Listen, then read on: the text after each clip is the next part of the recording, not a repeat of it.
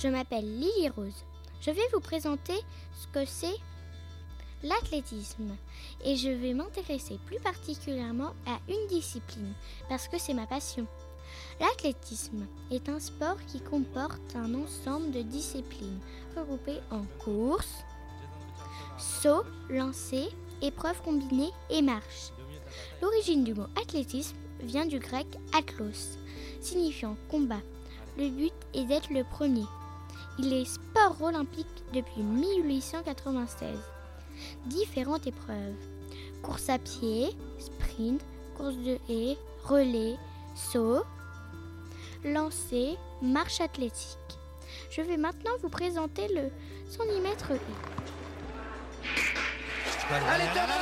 Elles ne sont pas issues du sport antique comme la plupart des disciplines athlétiques.